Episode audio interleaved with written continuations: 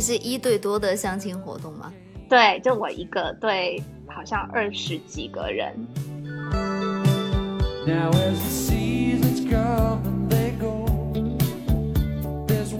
他很虔诚，然后就跪在春分女神面前，最后走之前还说：“春分女神，我知道你非常的忙，谢谢你百忙之中抽空来台北。”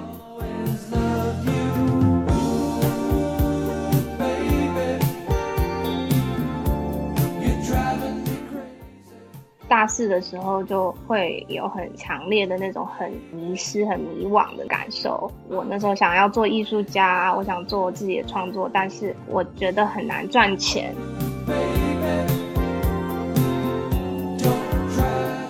大家好，我是阿驼，我是小西。我是央子，欢迎来到大俗小雅。大俗小雅是三位生活在纽约、旧金山、海德堡打工人，每周陪你一起跨时差谈天说地。那么在这期节目里呢，我们想和大家一起聊一下有趣的行为艺术。行为艺术呢，是指在特定的时间和地点，由个人和群体行为构成的一门艺术。一开始的形式呢，是以身体的表达为主，主要是以艺术者的身体作为媒介，艺术者的行为作为一种艺术表达形式，必须包含以下的四项基本元素，包括时间、地点、艺术者的行为以及和观众的交流。其实最近呢。行为艺术有一点点出圈，是因为我之前有在看一个综艺，不知道大家有没有看过啊？叫《五十公里桃花坞》，就是一个非常尬、非常 drama 的综艺。然后里面呢，就有一个也不算是明星吧，有一个参与综艺的人叫陈晨晨，他就说自己是一个行为艺术家，然后他就策划了一个行为艺术，就是让十五个明星们一起在大太阳里面睡觉。其实我真的没有 get 到他这个行为艺术的点，但是因为他这个在综艺里面的表现呢，确实是非常的尬，所以行为艺术最近的讨论就变得多了起来。我记得这个，因为我前段时间看小红书的选段，好像张翰还提前走人了，对吧？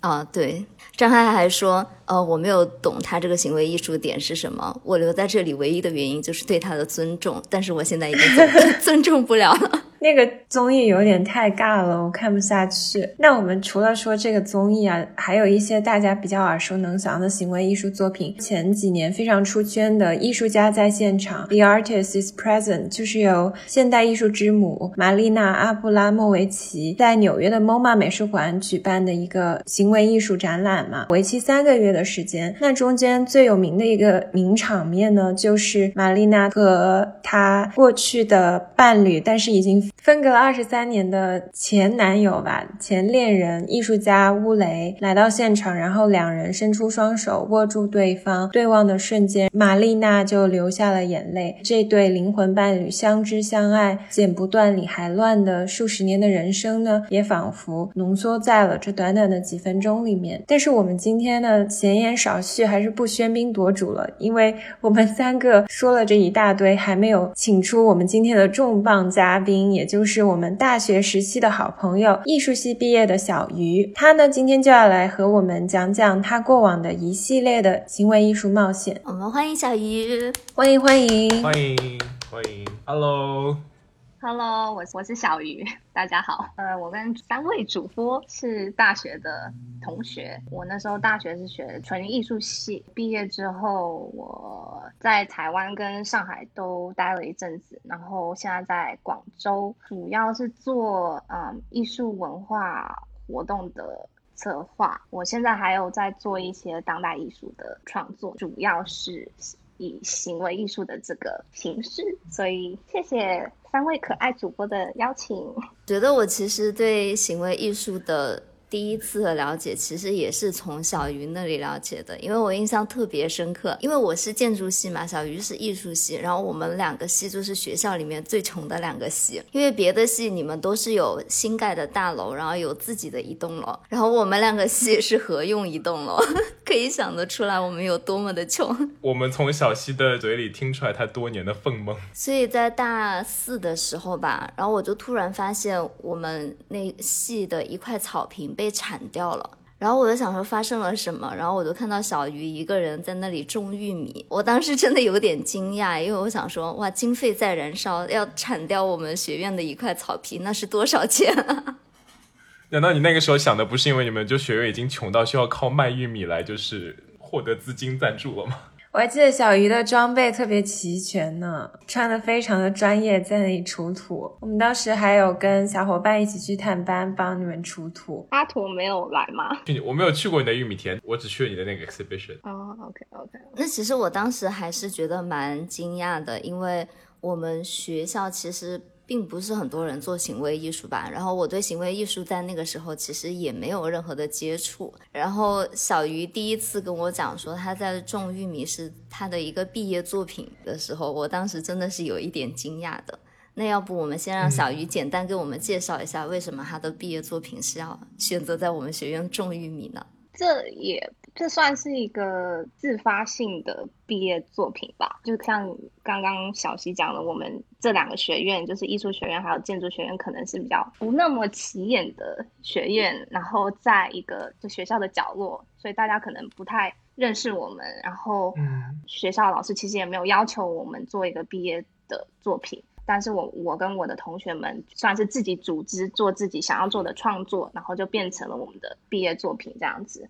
那所以，呃，农耕计划这个作品呢，就是我在大学毕业前的一个创作。我记得应该是三四月份，就春天的时候，就利用学校的一个空地种植了一个玉米田。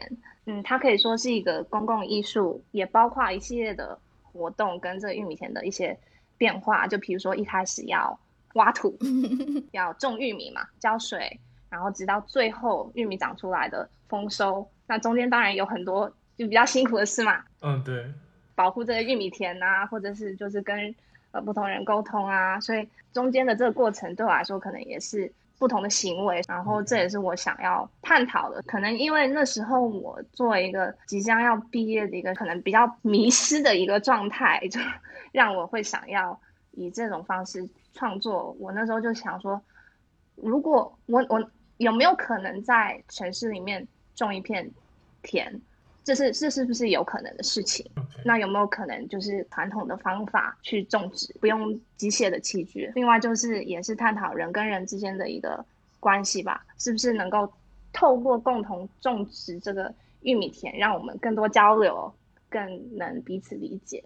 所以我觉得它也是一种社会实验吧。我一开始想做的时候，也也不知道它会变成什么样子。说实话，我不知道能不能 真的能种出玉米。嗯，当时是你一个人种植吗？还是你们艺术系的几个朋友一起？除了像我们这种去探班一两天的人，常驻人员有几个？因为种植这玉米田前前后后大概也需要三个月的时间，所以不同阶段都会有可能不同人意外的经过，然后对这玉米田好奇参与种植。那当然也有我的一些朋友会来帮忙，就像你们这种。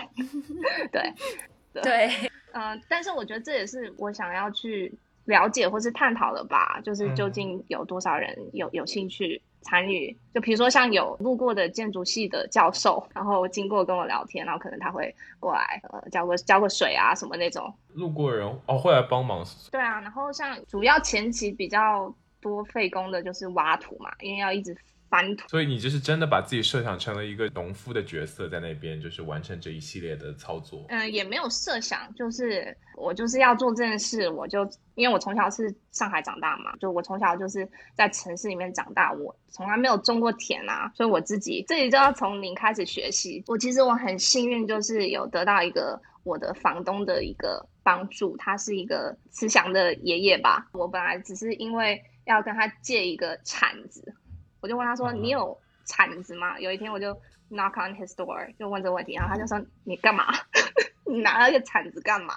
一个大铲子，你知道吗？”然后他就发现哦，你在种玉米田，他就会给我很多建议，甚至定期来看我的玉米田，因为他是专业会种田的那种人。OK，对，然后就通过这个过程，有时候也会蛮感动。你是觉得就是加深了人与人之间的交流？对啊，就是意外的会认识一些人呐。对啊，然后你们就真的变成朋友。而且我觉得，其实因为这个作品的时间跨度很长嘛，而且它又在我们学院大家都看得到的一个草坪上，很多人都会非常好奇，为什么这块草坪现在被挖掉了，然后这块草坪上面在种什么。所以，其实我们建筑系和艺术系的学生都在这几个月的时间里面，可能说是被动的参与到了这个行为艺术的里面，然后。大家都一天一天看到这个玉米地这样长起来。那当然，我一开始有这个想法的时候，可能也很很多人会说，怎么可能？这真的种种得出玉米吗？或者是学校不会同意你占用一块？地去种玉米，对我当时是觉得很惊讶的，是说因为一块草皮真的很贵，学校会允许你把那块草皮挖掉，真的是很大的一一个经费哎。我那时候有跟学校沟通，得到他们的允许才使用那块地的。他我们两个学院后面的一块草坪嘛，我那时候其实其中一个原因是因为我在其学校以外的其他地方会比较难找到一块。地其实是找了我们学校的系主任去跟他沟通，那其实他的反应，反正我们也不用那块地。他那时候这样跟我说啊，之后是要建新的学院，如果有经费的话。但是据我了解，我们现在都没有建起来。真的吗？他那时候是这样的，这样子跟我说的。反正我之后那块地也要挖掉，建新的，也要被铲掉。嗯，对。那你就拿去用吧。那我就跟他申请说，OK，可能这五个月用。我概括一下，小鱼之前在他的那个就是作品集当中有提到说，这个记记录玉米田活动的展览呢，是透过城市里以传统农耕种植玉米这种产量极高并且具有商业价值的农作物，探讨经济社会发展当中流失的互助社群和传统文化。的确感到，的确感到，就是正如这句话所说。嗯，那我比较好奇，小鱼，你最后种的玉米都去哪里了呢？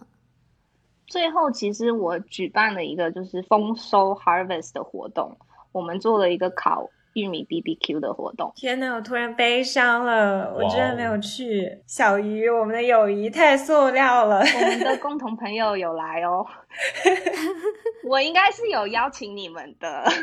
但是因为那时候在期末考，我觉得大家都很忙。对，那个时候在期末考试。哎，可是你为什么不干脆把它做成那种爆米花这样，然后就分给大家也挺好的？它是真的玉米，就是它最后玉米长出来大概可能有两米这么高吧。我们就想说，哎，就吃这个玉米的原味，吃起来真的跟普通你在 KFC 那种吃到玉米完全不一样。甜玉米还是糯米的那种啊？就觉得很新鲜，有点介于之间。我还在想说，就是我们学校那个就是贫瘠的土地，真的能种出好吃的玉米？哎，所以前面的 work 很重要啊。我那时候就是因为玉米的根很深嘛，所以我们要先把那个草翻掉，然后再把一些就是呃什么，就好像 earthworm soil，把一些啊土放到里面，然后。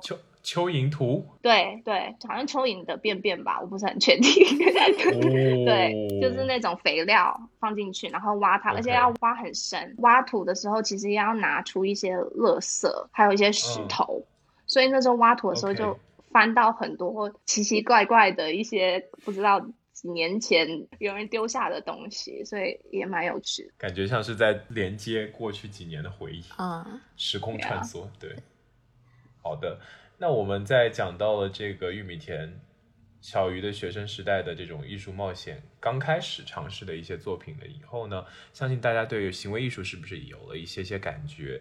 那么在小鱼介绍他比较成熟的一些作品之前呢，我们想听一下就是央子和小溪对于行为艺术的理解。其实小鱼说到这个玉米的项目，我有想到我之前看过的一个，其实它是介于装置艺术和行为艺术之间吧的一个作品。我之所以觉得把这两个联系在一起，就是我觉得你们两位的作品都是时间在整个艺术创作中扮演了一个很重要的元素，就是一种自然的馈赠的感觉。我想到的作品是在明斯特雕塑展上看到的 Luger Girders，在一九。八七年的时候，为这个雕塑展创作的明斯特之船，它其实就是一个水塘里面有一块小绿地，然后艺术家有种两棵小树苗在那个小绿地上，整个感觉就是一行驶的船的造型，然后就一直放在那了，因为。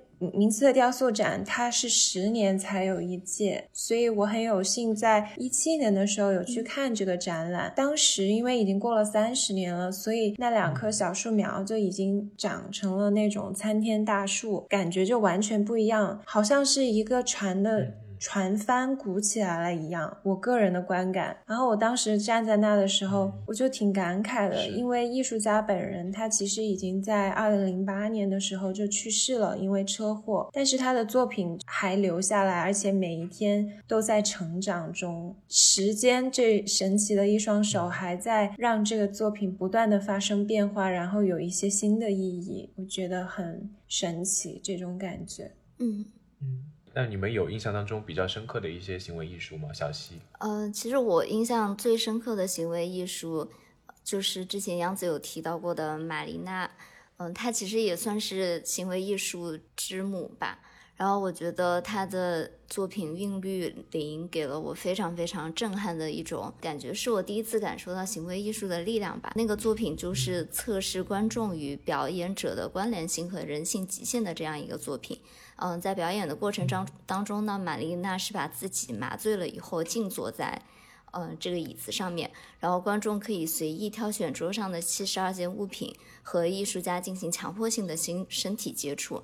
这七十二件物品当中呢，有玫瑰、蜂蜜等等令人非常愉快的东西，但是呢，也有剪刀、匕首、十字弓、灌肠器这种非常危险的器具。嗯，其中甚至有一把装了一颗子弹的手枪。所以在这表演的六个小时当中呢，观众会逐渐发现玛丽娜是真的被麻醉了，她对任何的举动是都是毫无抵抗力的时候。然后当观众发现了这件事情以后呢，人性就渐渐的暴露出来，然后大家的行为就开始逐渐的大胆起来，所以大家就会越来越恶劣的对玛丽娜实行一些强迫性的行动。一直到最后，甚至有一位观众举起了那一颗带有子弹的手枪，试图要放入他的嘴中。这个时候，那个艺术家的衣服都已经全部被剪碎了，而且还有很多人在他身上划下了伤口，还甚至有人还将玫瑰刺入了他的腹中。就在这个观众拿起嗯一个手枪的时候呢，就有别的观众就把这个手枪夺去了。我有想到另外一个很像的，就小野洋子她的成名作《Car Pieces》，就她一个人坐在台上，然后她邀请每一位上台的观众剪下她身上的一处衣服，然后就越剪越少。其实到最后，嗯，因为她是女性嘛，有很多敏感的部位，她已经很不舒服了。就人性的恶是，嗯，可以被无限放大的。如果没有很好的约束体系的话，就像那个斯坦福的监狱实验一样。不能去挑起这个恶的种子。嗯嗯，有一点不敢想象，在面对一个就是手无寸铁、没有反击之力的人，就人性的恶会就被这样无限的放大。对，觉得是一件细思极恐的事情。然后我觉得这个作品最有讽刺意味的是，嗯，表演结束以后嘛，马丽娜就从椅子上面站起来，她也没有指责大家，她就是带着自己满身的伤痕，缓缓地走向观众，然后用目光对他们进行无声的控诉。然后在这个时候，观众看到艺术家这双充满愤怒和悲伤的眼睛的时候，大家就四散而逃。我觉得这个瞬间是让我觉得最揭露人性的瞬间吧。就是你在对一个手无寸铁的人的时候，就可以肆意的对他展现出人性的恶。然后当他站起来的时候，你就四散而逃，就有一点像网络喷子的感觉。当你的恶被暴露在阳光下，你就没有办法面对自己的恶的行为。嗯，对，感觉就是敢做加害者，但是却又不敢去承担就是加害的责任。对，然后呃，我最近还看到了姜思达的一个见面会，嗯，他其实是有点像模仿了玛丽娜的这个作品。嗯，他的这个粉丝见面会的设计呢，就是他半裸，然后头戴着花卉，让粉丝在他的身上任意作画。但是他确实没有玛丽娜这么大胆，因为他也不是一个探讨人性的这样的一个行为艺术家嘛，所以，嗯，他的这个更多的是一个跟粉丝互动的行为，就是粉丝可以在他身上写上话呀，或者在他旁边上网课啊，可以问他问题啊，然后同时他也欢迎大家拍照录影，然后跟。玛丽娜遇到的危险相比呢，其实姜思达的粉丝对她还是非常好的，甚至有人呢给姜思达披上了一件外套，因为害怕他就是半身赤裸，就是会冷到，就显得非常的贴心。但是就是因为贴心啊这一系列的限制吧，也让我觉得少了行为艺术本该有的很多戏剧性的张力。嗯，我觉得是虽然感可能就是没有小呃小西想象当中有那么强的艺术张力，但是我觉得姜思达作为一个公众人物。就是活出自己本来的样子，就感觉非常的行为艺术了。其实也可以安利一下姜思达的个人播客，当然可能很多小伙伴根本不需要我安利，人家本来就是个很大的台。我最近真的有点喜欢上他这种一本正经说说废话的那种放空式的风格，就感觉很有陪伴感，又有点傻傻的，但是很自然、很流畅，就觉得挺可爱的吧。刚刚说到他出柜啊这些，他说的有些细节还蛮好笑的。说什么？如果求婚的话，他希望是一个什么大哥，然后在大庭广众之下举办那种很有仪式感的求婚，很符合他的性格了。对，就你想他的那个播客的头像是他公司的同事和朋友帮他过生日嘛？他吹蜡烛那个瞬间，给他准备的蛋糕还是爱马仕的铂金包。哇哦，哇哦，天哪！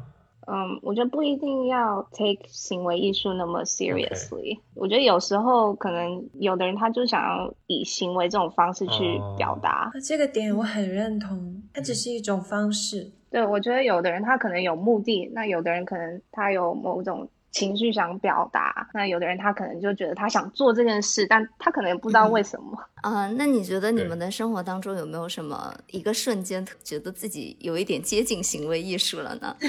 阿拓的人生当中，感觉都非常接近行为艺术。比如说被猪咬吗？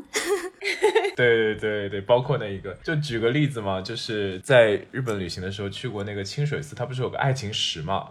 然后它不是有个传说嘛，就说你闭着眼睛从一头走到另一头，你就可以找到真爱。我我有点好奇，就是什么让你觉得这个过程或是这个体验让你觉得很。接近行为艺术呢？就是比如说，为了实现一个目的，然后你可能就是通过一些就是出其不意的方式，然后把完全的信赖于另一个人，然后让那个人代替你去完成这个就是行为，让我觉得就是很有趣，而且把自己交付给一个陌生人。所以，其实阿头说到这个日本，我我就想到很多。我觉得日本人的很多生活方式和处世哲学，其实就是一种行为艺术。比如说，上世纪的五十年代、六十年代，在美国形成了 Zen Bloom 禅学的兴起，其实到现在都有啊。你去美国很多书店都会有告诉你怎么样修禅啊。他们其实就是把禅这个概念。升华了，它不只是有关书法、有关水墨艺术的东西，它更是一种生活方式。其实整个的修行的过程，整个人生都可以变成一种艺术。说一些细节，就像我之前我们讲强迫症那一期的时候，有讲过日本做收纳，叠每件衣服的时候，你对每件衣服说感谢，听起来有一点。矫情，但是生活就是由一个个小的瞬间组成的嘛，就用心去对待每一个瞬间，就可以品味出不一样的感觉和层次。还有像 Netflix 上。我忘了具体名字，有一个英国人拍的日本纪录片，他们中间有去日本餐厅吃那个怀石料理，然后吃寿司这些。然后那个主持人当时就说：“We're eating not food but art。”做那些食物啊，非常的精美，然后整个的工序你都可以看到，嗯，就有一种仪式感。这种仪式感其实，在细碎的生活中是很重要的。说到另一个点，我记得有一次我经过那个涩谷地下铁通道，就很饿，我就。去了一个卖洋果子店的地方，买一个小蛋糕。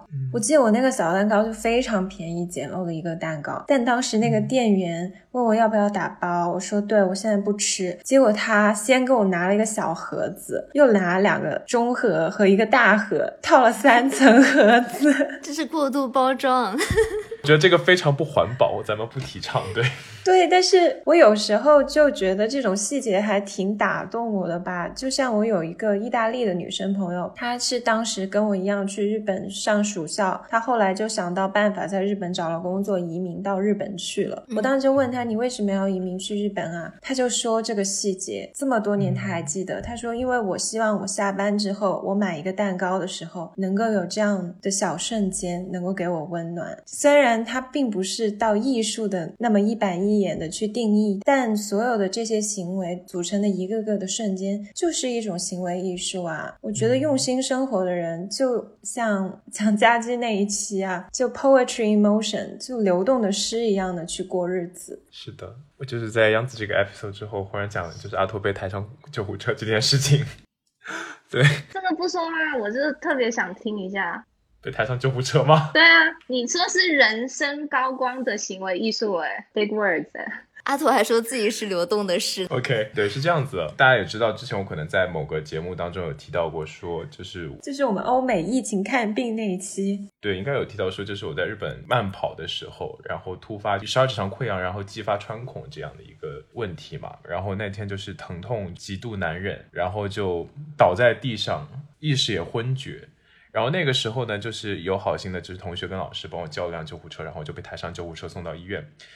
那让我为什么说这是人生高光的行为艺术呢？因为我觉得我人生当中从来没有像这个瞬间有过这么多 attention。就比如说在日常的生活当中，我们可能也会有互相关心或者互相关照这样的一个人之间的就是维系嘛。但是我会觉得说，呃，在这样的一个时刻呢，你可以更多的去体会到这种人跟人之间。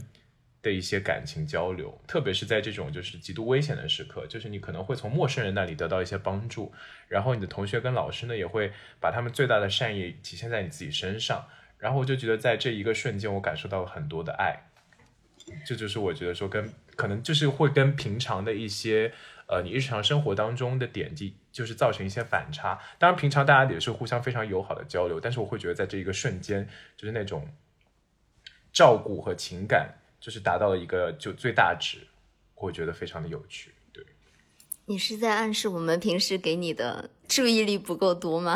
其实我我这我这边是想回应一下，然后就回到我的玉米田的作品，有点在自我推销。刚刚阿陀提到了，就是人与人之间的真诚的交流，还有那个就可能比较强烈的一个呃，可能受到重视的这种。感受其实也是我在做行为艺术里面有体验的。为什么会有一个想法想要种这个玉米田？其实我也是受到我之前在台湾的台东那边有在一个原住民的一个卢凯族的村落里面，然后了解到他们的一个小米的农耕的文化。然后我那时候就觉得说，人跟人之间是很亲切的，就是。嗯，你你可能透过跟他的交流，你觉得他可能就不求回报的，就是可能给你食物啊，关心你啊，那我就会开始去思考说，为什么我感觉我很少接触到。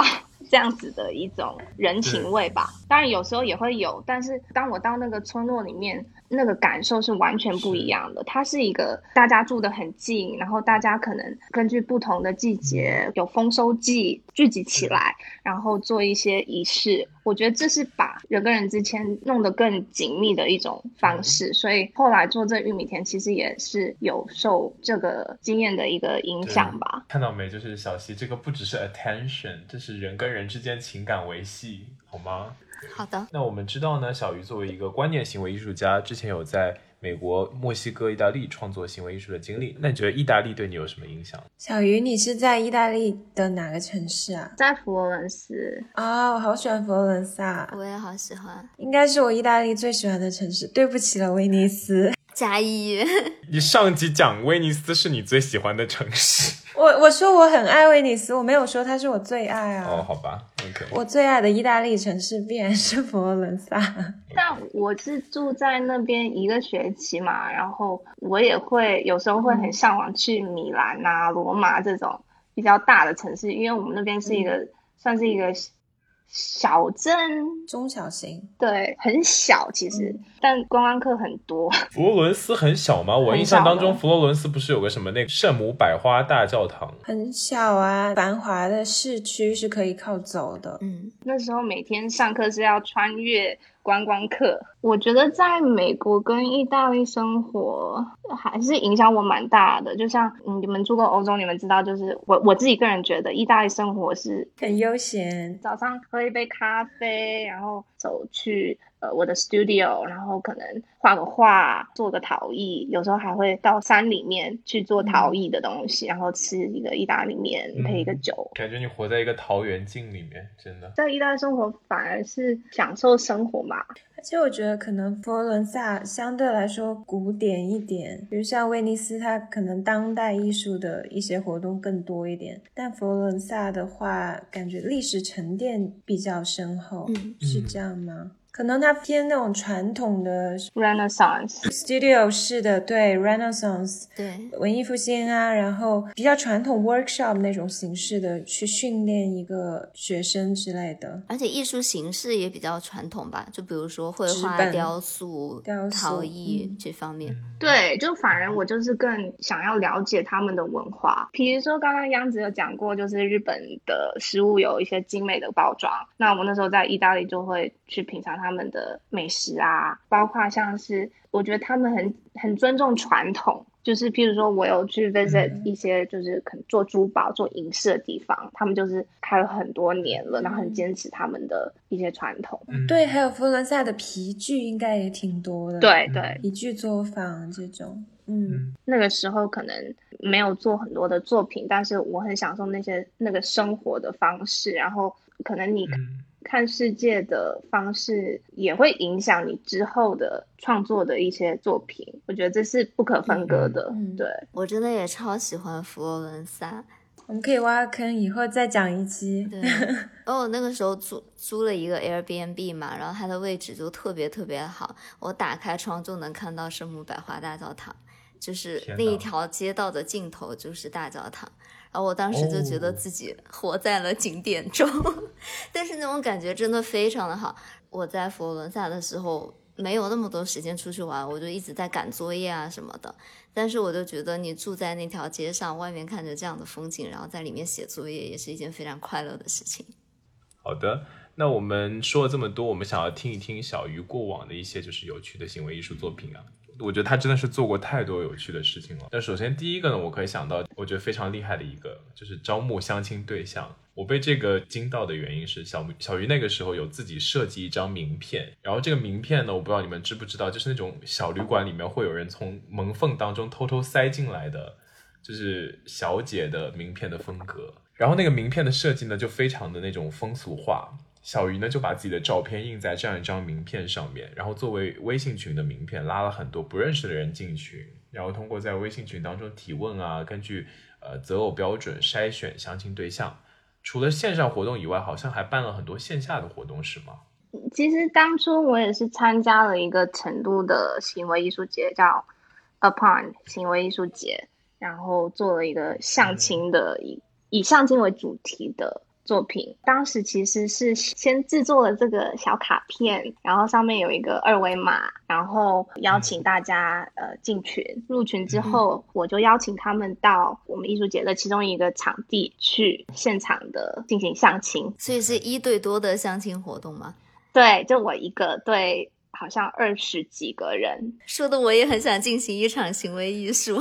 可以啊，可以啊，我可以帮忙牵线。就我想说，最开始的目的，你到底是为了相亲，还是为了搞行为艺术 我就会觉得说，我想做这个事，只是它刚好是一种行为艺术。？OK，可是你当时嗯，用这个名片去拉人头的时候，是用什么方法？把这个名片发在网上，还是说在那个艺术节当场去找人加群？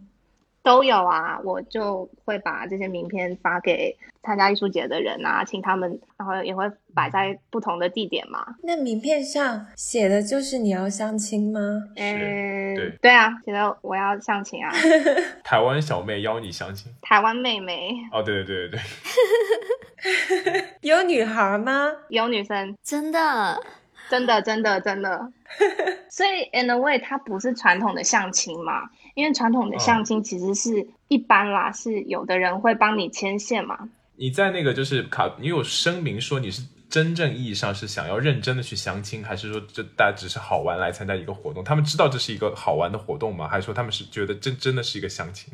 我觉得参加艺术节的人肯定知道这是一个作品一样的东西对，因为拿到那个卡片就会觉得这肯定不是当真的。但是如果不是在艺术节的那个场合发的话，我觉得可能大家就会不知道到底是真的相亲还是一个作品。对，我想说，如果就是他知道和不知道，会给带来很大不一样的结果。哎，我觉得。嗯，嗯，怎么讲呢？我也是真的在相亲啊，我自己会这样子认为。真的，我以为你只是做一个 作品。但是不妨碍顺带相亲啊。我就是有这个想法，就我想要嗯认识人。那但是我相亲的这个对我来说，我设定的这个概念是互相亲近、相亲爱的一个概念。就所以男女一同，什么样的人都可以来，都欢迎来。我们先认识嘛。OK。当然，其中一个原因也是因为我二十五了嘛，然后我就开始思考这些问题啊，就是作为一个女性，是不是应该要有一个伴侣，甚至应该要想着要结婚、有有孩子，就慢慢开始会有这样子的想法，觉得我是不是应该要呃朝这个方向前进，然后我才会有想法做这个算是相亲的一个事情吧。我这也是我第一次相亲，而且我为我自己相亲，然后我我想要主导这个事情。那时候是在活动现场的时候，主动问他们一些问题，就根据我的择偶标准问的问题。举个例子，最简单的问题：你喜欢小动物吗？哦，为什么？就是看他有没有爱心。所以是大家会坐成一圈，然后你坐在中间提问题。对对，哇，酷，感觉非常 power 的感觉。我想问你坐中间，然后他们是就说你你是所有的问题都是答案都是 binary 的吗？Yes no。OK，所以回回答 no 的人是要走吗？对，这么直接，是不是就像玩那种抢凳子一样，就是人会慢慢少？类似这样子，对。OK，有点残酷。那些如果就是回答到 no。然后就没有进入下一轮的朋友，就是脸上会写着有一点不甘心吗？看人喽，有的人有点不甘心。我在参加线下的活动之前，我是先组了一个微信群嘛，然后那时候群里应该有七八十人，哇 哇，对，就很多人。还有一个就是预先筛选，没有预先筛选，就其实，其实我也在想说。就很多人都是用 Tinder 啊，一些社交软件约会嘛。我觉得这个形式是很有趣的，但其实我一直没有真正的去尝试。然后另一个层面是，我觉得有一些人他是在可能通过微信啊线上的方式，他会比较愿意去表达自己，比较愿意说话。所以我一开始是想要就先是用微信群认识大家。所以我其实在线下活动，虽然我会见到他们，但是问问题的时候，我是在微信群里问。哦，OK。有的人会说，可能他的答案不是我心目中的答案，他必须离开嘛，他就说。我不要离开，就在 微信群里打说，就是我我就我不要离开这样。然后也有一个人是可能他已经问了几轮问题嘛，嗯，他已经待了一阵，但是有有一个问题他出局了嘛，然后我看到他脸上的那个表情是觉得 有点垮下来的样子。OK，这么失落啊！天哪，毕竟台湾妹妹确实很美丽。是的。也没有啦。哎，可是你最你还记得你那个时候最后一个就是决定性的问题是什么？就是筛到最后一轮的问题。我现在有一点忘记了，但是有一个问题是筛掉很多人的，就是你希望多频繁见面。哦，你心中标准答案是什么？我我记得好像是一个礼拜不超过三天还是四天。还有一个，你接不接受异地恋啊？这种。啊，感觉都是非常现实的问题。我本来以为你会问一些就是非常超脱的问题，但其实这个问题还挺现实的。是认真相亲的活动啊，就很认真。我真的是花了一一些时间认真的思考了我要问什么问题，这样子。对，OK。那所以最后剩下有多少人啊？最后剩下两个人，两个，好修罗场哦。对，不是，我觉得这个数字好真实啊。最后剩下两个人的时候，我就不敢再问问题了，我怕我再问的话，两个人都会。那你有跟他们有你有跟他们约会吗？所以呢，最后呢，我就跟他们加了微信，然后就聊了几句，没了。因为那个艺术节时间太短了，我那时候就只能在成都待几天，我就要回广州工作了嘛，所以就没有机会跟约会。但后来有一个相亲对象有来广州，然后我们有见面。他说他刚好来广州啦，有后续吗？我，没有后续。但我觉得很有趣，就是我我发现我跟这个人很像，就是所有的价值观都，因为我之前问了很多都是价值观的问题嘛，嗯。年纪也差不多，嗯，但是就没有火花，所以其实有可能有的时候太像的人反而没有火花。对，我就开始会这样子想。你们之前有见面吗？还是一直就是先在这个网络上问问题，并没有真的见过？这个人其实刚好是参加艺术节的，所以我在之前就见过他。我发现一件很有趣的事情是，虽然说有的人知道他可能是一个相亲的作品。但是有对象的人他们就不会参加。肯定啊，虽然是一个艺术作品，但是确实还是一个世俗意味上的一个真实的活动嘛。这很正常，因为一个人他做这个事情，他参不参加，他要考虑到他自己另一半的感受啊。这换位思考一下，另一半肯定会不开心的。有对象的人，可能就是他的边界感会要稍微强一点吧。嗯，对。可是我在想说，就是你不会担心，你当初把自己照片印在那种风格的名片上面，被你拉进群的一些人，可能会带，就是对你带有一些想法。但我觉得这也是一个。滤镜的过程啊，不是，就是如果别人不能接受你这样的风格的名片，就说明你们俩不适合啊。可是小鱼也不是那种风格啊，我觉得应该看得出这是调侃吧。对啊，可是他不是那种人。对，这是调侃。为什么做那个 小卡片？我就是想试试看啊。如果我。做一个可能比较符合这种，嗯，可可能是男性觉得女性好看的一种审美，或者一种比较大众的方式去宣传我自己的话，会会吸引什么样的人？嗯，因为我会想啊，的确，你你去相亲，你好像应该展现最好的自己的那种感受。那我当时也是希望有更多人来嘛，各种各样的人来。那另一方面，我。觉得这也就是对我来说是一个，也不能说讽刺，就是一个好玩有趣的一一个事情。我就做那个小卡片，对啊，因为我的确是一个台湾妹妹啊，也不能说是骗人嘛。然后我的确是想要相亲啊，我只是 P 了一下我的照片啦。太可爱了，太真实了。说说完这个相亲啊，其实也是一对多嘛。我们知道小鱼之前还在台湾的草玉店扮演过春分女神，然后邀请民众来拜见，诉说他们自己的烦忧，然后从这些交谈之中挖掘和探讨都市人的孤独和精神的诉求。感觉这个行为艺术的项目很有意思啊。那小鱼扮演的这个春分女神是一个什么样的角色？然后你又为什么？会想去选择这样的一个角色去演绎呢？其实我觉得“春分女神”这名字就非常直白了，就是二十四节气的其中一个节气，嗯，也代表着春天到来了嘛。所以这是你自己杜撰的一个角色，没有在神话当中的角色。对我自己创建的，因为我其实会对不同的节日。产生好奇，那我觉得春天它也象征着一个新的开始嘛。呃，那时候我在台北嘛，在台北生活，感觉到我身旁的很多朋友，就是可能比较压抑啊，或者过得不顺利啊，或者他有内心有很多的烦恼，但他不一定会跟你说，或者甚至不会跟家人说。所以我就想说呢，maybe 呢，可以有某一个女神降临，然后呃，带来更多的希望。那我那时候这个行为作品其实就是，呃，在草玉店，就是台北大道城的一个古城，呃，一个艺术空间里面，然后邀请大家来拜见春分女神，呃，可以诉说他们的烦恼。那春分女女神会聆听，以及去呃，可能给给予一些祝福，可能会根据每个人不同的情况去给。给不同的有寓意的花，比如说你是祈求感情顺利啊，或者是你是工作不顺啊，然后就会给一个祝福，有点象征性的一个祝福吧。被你这么一看，我忽然觉得庙里的菩萨可能也都挺忙的，就是还要给个性化定制。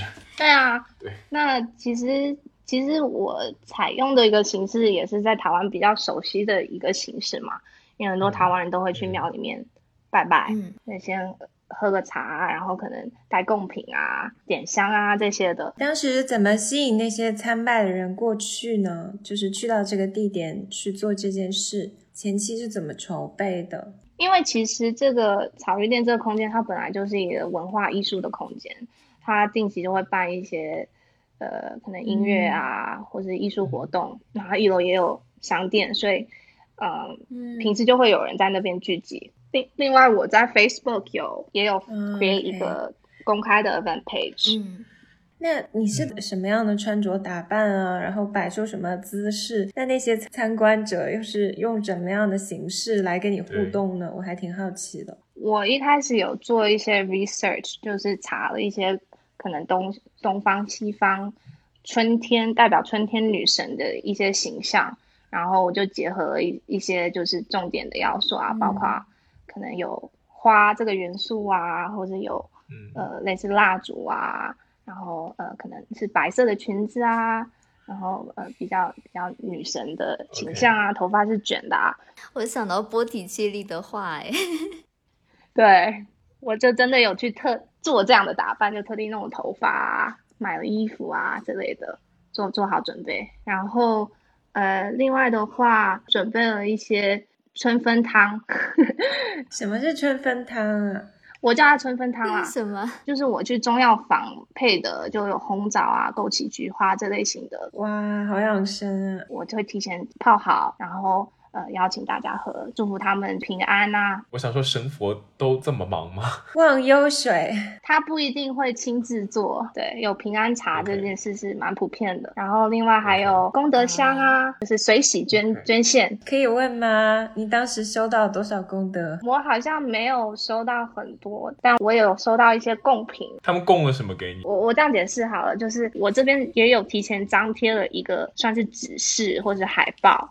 然后它上面会有拜见春分女神的一些方法。首先你要点燃蜡烛，然后再来你放贡品，或者是捐赠一点钱到功德箱。再来你就面向春分女神草玉殿的春分殿堂，然后简单介绍你自己。你说就是请春春分女神，请春分女神做主，草玉殿帮忙，众神明保佑，再报上自己的祈愿，他可以去喝春分茶，这样。嗯，还蛮好玩的。嗯。OK，OK。那所以贡品你收到了有什么东西啊？花，然后有什么蜡烛啊、精油之类的，还不错哎。哇，很很春天。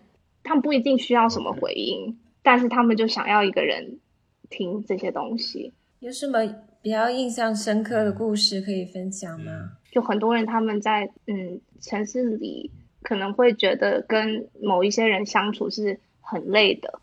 嗯，对，然后不知道怎么解决，或者是有人会说他他没有朋友，或者没有真的听他们说话的人，或者很忧郁啊等等这种。然后我还记得有一个好像一个美国人，他他有来，他很虔诚，然后就跪在春分女神面前讲了他的故事，然后嗯，最后走之前还说，嗯，春分女神，我知道你非常的忙。谢谢你百忙之中抽空来台北，我知道你是在世界各地跑的一个女神。美国人他是用英文拜你，还是他用中文拜你？他用英文，果然是通晓世界各地语言的女神。果然我们春分女神非常的国际化，还可以用英文回应。我我记得我当下觉得说她说这些话，然后很认真，我我其实也非常的意外。嗯，那我还了解到小鱼之前有在洛杉矶做过一个街头流浪的行为艺术。可能大家想到洛杉矶都是那种非常光鲜亮丽、比弗利山庄的形象。其实之前我们有提到过嘛，我们在洛杉矶上学呢，更多的感受到的是洛杉矶的城市非常的扁平，然后城市建设其实真的没有非常的好，而且街头巷尾都可以看到非常多的流浪汉。一万个人里面呢，就会有三十八个无家可归的人。所以，我们的小鱼在本科的时候的一个创作呢，就是在洛杉矶的街头流浪，并且给捐献的人文字或者绘画作为回馈。那你为什么会要想到这个创意，说你想要在街头流浪呢？嗯，其实这个行为作品是我，我印象中是我毕业后的圣诞节前做的一个。行为吧，因为我当时读的是艺术嘛，然后艺术大四的时候就会有很强烈的那种很迷失、很迷惘的那种感受。我那时候想要做艺术家，我想做我自己的创作，但是我觉得很难赚钱。嗯，这个样子深有体会。我是个打工的，就是尤其你是做做纯创作的这种比较不商业的，呃，你要怎么赚钱？你作为一个国际学生或者是一个外国人，你要怎么继续待在美国？都不说赚钱，居留都是个问题。对，即使你能待在美国，可能一年两年，那还可能有更长期的发展吗？就这些到底值不值得？如果我作为一个艺术家。我能不能生存的这个问题，我也知道说，因为大学的生活都是我我父母给的钱嘛，就包括我的学费、我的生活费。那如果没有这些，只靠我自己一个人，我有没有可能就在洛杉矶生活？这就是为什么我做这个作品啊！我是不是可以在洛杉矶的街头流浪，然后不饿死？原来是这么简单的一个初衷啊！对我是不是可以靠我的创作赚钱呢？继续生存呢？那你会在做这个作品的时候有一些担心吗？因为我们知道洛杉矶的治安很差，嗯，而且街上会有那种神志不清，或者说把自己弄得非常嗨的那种流浪汉，你会有担心？就比如说受到他们的攻击，或者你会有跟他们发生一些交互吗？对，其实还好哎，而且我一开始就想要这样做，我没有想太多。我那时候就请了一个我们共同的朋友来，就是在远处拍照。他可能比较担心我。对你好勇敢哦！我记得我在洛杉矶，特别是在什么小东京那些地方，我看到流浪汉，我都要走很远，我很害怕他们。哎，路上就可以看到那种带血的针头啊什么的。因为我那时候的状态是，我就想要在街上流浪，所以我真的没有想那么多。有的看到我的人就会给我一些钱啊，我也会收，但是我不想要让别人觉得说你是可怜我这样子。我毕竟是一个艺术家嘛，我我可以给他一点回馈，所以我那时候就我的袋子里有几个东西，就是一支笔、一个呃便签这样子，然后我就在在上面会画画或是写字给他。呃，有一个人他要去那个，我看他就是要去那个当代艺术的那个美术馆看展，我就会写，我那时候就写，嗯。我是不是比那个美术馆还有趣啊？好可爱！哇，我觉得这个很厉害。嗯，那是更多是你去主动跟他们搭话，还是他们主动要给你钱呢？我其实就比较被动咯，我就坐在那边。哦，街头看到一个就是很无助的亚洲女孩，台湾美眉，你会就是下意识的会想要去给予一些帮助。我这个我想的有点离题，一个事情啊，就上两周，我朋友在德国，他说他十他十几年前就来德国嘛，他说他刚来德国有一次去爬完山，就整个人蓬头垢面，她也是个亚洲女孩，带了一只狗，他就坐在一个教堂前面休息，对，别人以为他在乞讨，有一个老太太来就给他丢钱，然后丢完钱以后呢，接下来又有一个老爷爷过来又给他丢钱，他就觉得好恐慌，因为他朋友。其实就在附近有事就要回来了，买吃的，他就特别害怕。等他未来那先生回来的时候，那些给他丢钱的人看到他，其实这么有钱还可以买吃的，因为你带一只狗，然后有个亚裔女孩。哎，可可是他为什么别人丢钱的时候他可以拒收啊？他就说我只休息一下而已。那样别人也很尴尬吧？可能也反应不过来，人家就下意识可能去星期天礼拜啊什么的，丢一个钱马上就走了嘛，那种老。爷爷老奶奶，但我确实会觉得亚洲女孩有一些优势，因为你会觉得他们不危险。就如果我在路上看到一个男性的流浪汉，我会下意识的离他远一点，我觉得他要攻击我。但如果我看到一个亚洲女孩比较娇弱的感觉，我就会想要去帮助她，我可能也会给她给钱。我那时候在洛杉矶的街头的时候，其实我虽然没有待很久，但是就有一个男生就会主动过来。跟我说，你是怎么啦？就是你为什么会在街头啊？然后你需不需要工作啊？我可以帮你找这种，这么好吗？我也想去流浪。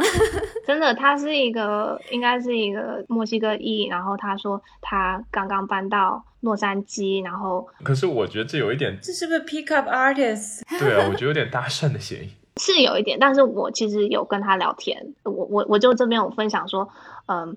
我我是主动流浪街头的，然后我也说，我想要做艺术创作，但我不知道我能不能生存啊。然后我还说我是我是台湾来的啊，然后是外国人的身份嘛，就我不确定我能不能待在洛杉矶。然后他就说他的工作是在附近，好像附近的一个图书馆找到的，反正就聊了很多。嗯啊，是他是真诚的帮助你。可能是吧，我感觉他是真诚的想要帮我找一个工作，而且我觉得就是你做的这些行为是，我觉得给很多就是朋友一些好的思路，就比如说一些单身的朋友啊，可以通过行为艺术找伴侣，不只是找伴侣，就可以认识很多，就是增强人跟人之间的连接嘛。就是小鱼之前也有提到，就是感觉说通过这些行为艺术，好像把很多就是陌生人的关系一下子变得紧密了起来，嗯，所以我觉得还是很有趣的。那既然我们之前聊到了小鱼在洛杉矶有一些迷茫的这个阶段啊，然后那经过了，比如说在意大利洛杉矶，还有很多嗯台北，那为什么小鱼现在选择在广州生活了呢？我大学毕业之后，我在台北生活了两年，因为我家在台北嘛。然后我我很多年没有回家了，然后就想要跟家人相处。然后我也没有在台湾长大，我是在上海长大的嘛，所以也会想要更了解可能我自己的文化。对，后来我待了一阵子，就会想去想换个环境，又想换个环境了。那我就想要来上海这边发展，就是可能做当代艺术啊、艺术相关的一些。嗯，我想加入这种氛围，但是我找工作的时候面试一些地方，然后我最后选择在广州的一个当代的美术馆工作，因为我现在是在做的职位算是公共项目部，嗯，可能接触到的人也会比较多元，比较多的机会去发挥创意啊，然后做的不只是展览，也可能是活动啊、表演之类的，所以我就。选择了广州，嗯嗯，那你现在在打工人的闲暇，还会有时间进行一些自己的艺术作品的创作吗？会有时间做作品，但是其实说实话，我算是在这个艺术的机构里面，我其实创作的欲望变少了，对，然后我也没有说就是很。勉强自己一定要做一个行为艺术，或是一定要做一个什么个人的作品。嗯，就是因为你之前有想说，比如说作为一个创作的艺术家，能不能赚到钱养活自己嘛？那你现在是觉得可能不一定要做创作，就是跟做艺术相关的工作，你你自己也可以平和的跟自己相处，这样吗？我觉得我也尝试过，就是可能作为一个。